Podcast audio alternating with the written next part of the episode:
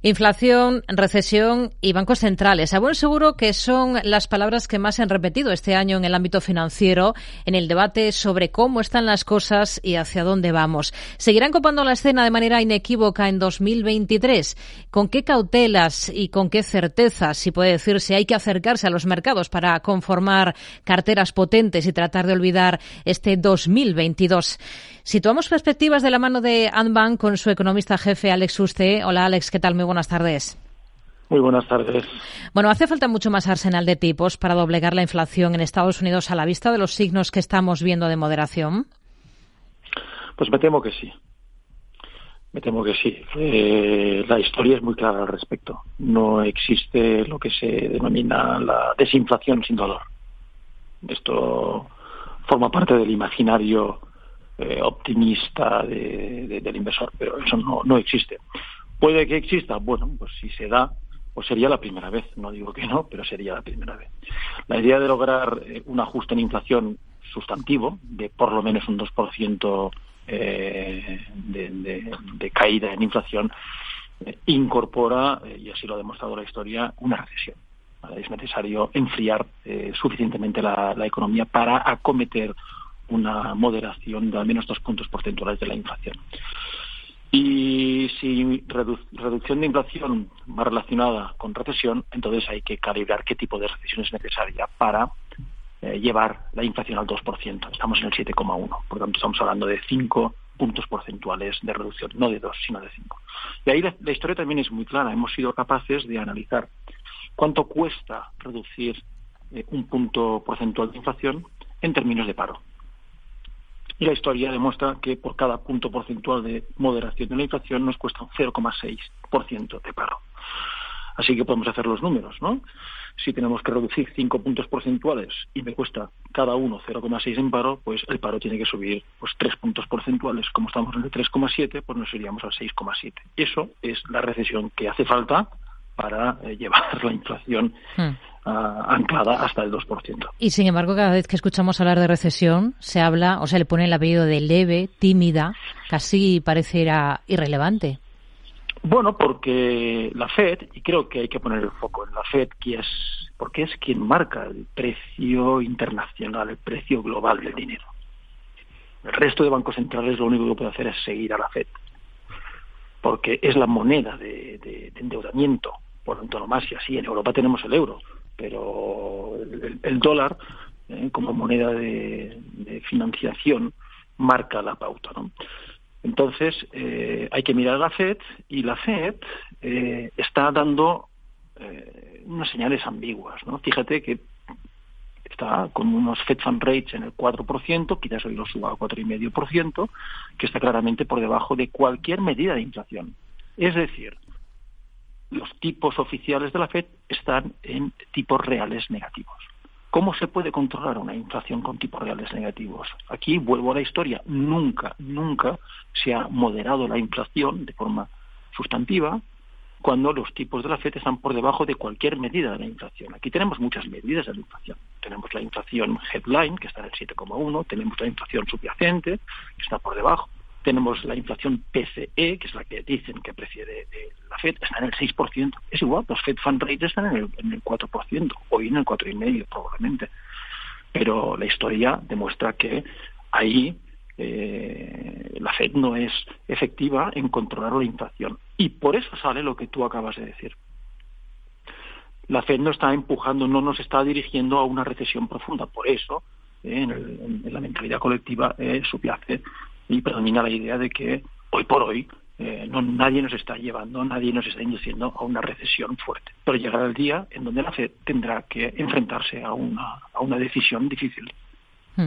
Estamos ahora mismo eh, en un momento de arduo debate entre analistas al respecto de si ha capitulado el mercado bajista. Hay quien piensa que sí y que Powell pese a que usted nos dice que es ambiguo, hace unas semanas o hace unos días, cuando sugirió esa posibilidad de ser menos intenso con las subidas de tipos, justo confirmó la inauguración de nuevo mercado alcista en bolsa.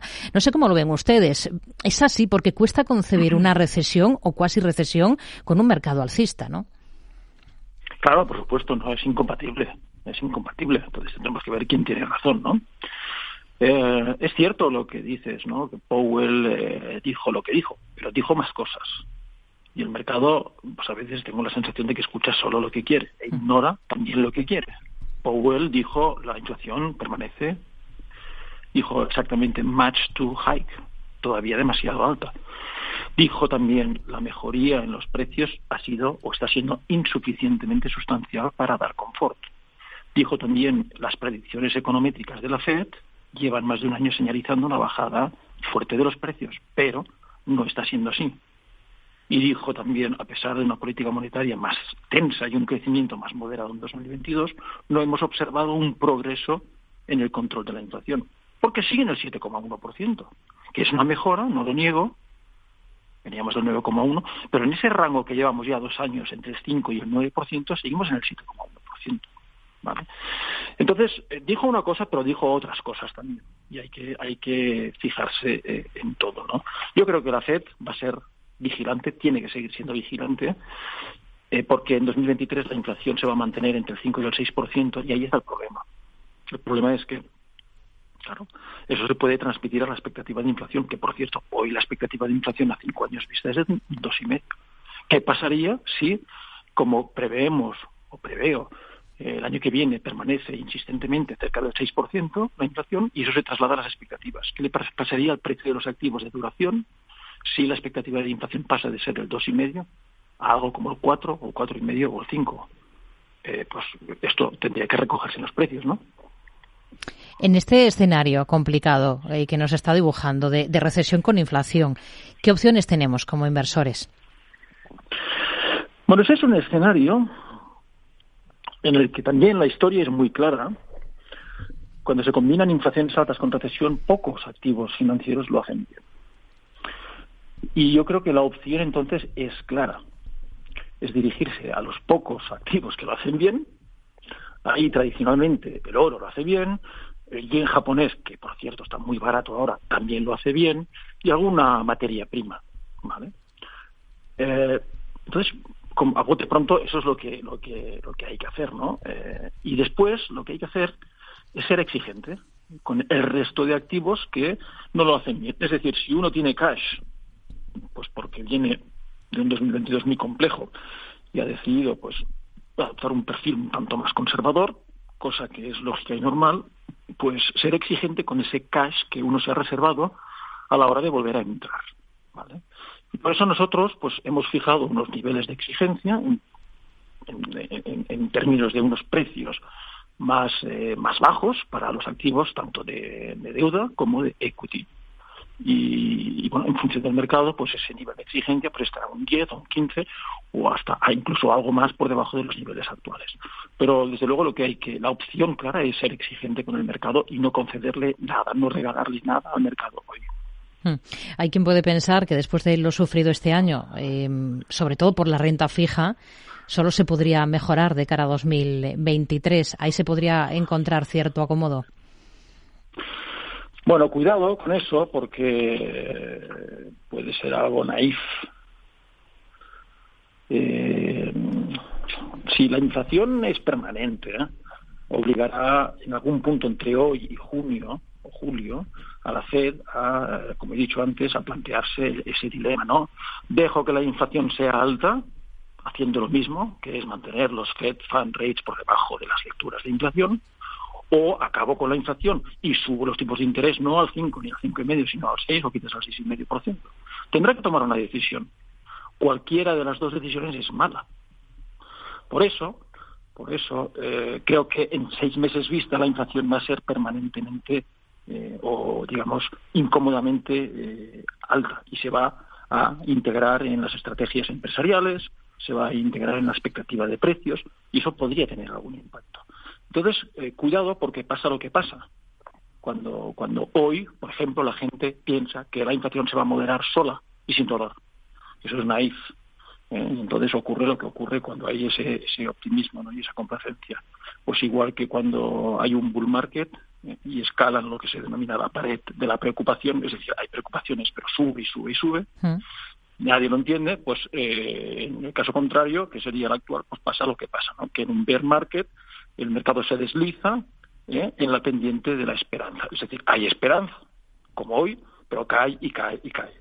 Entonces, eh, hay cosas pues eh, inexplicables en, uno y otro sentido, pero acaba pasando lo que, lo que ocurre, ¿no?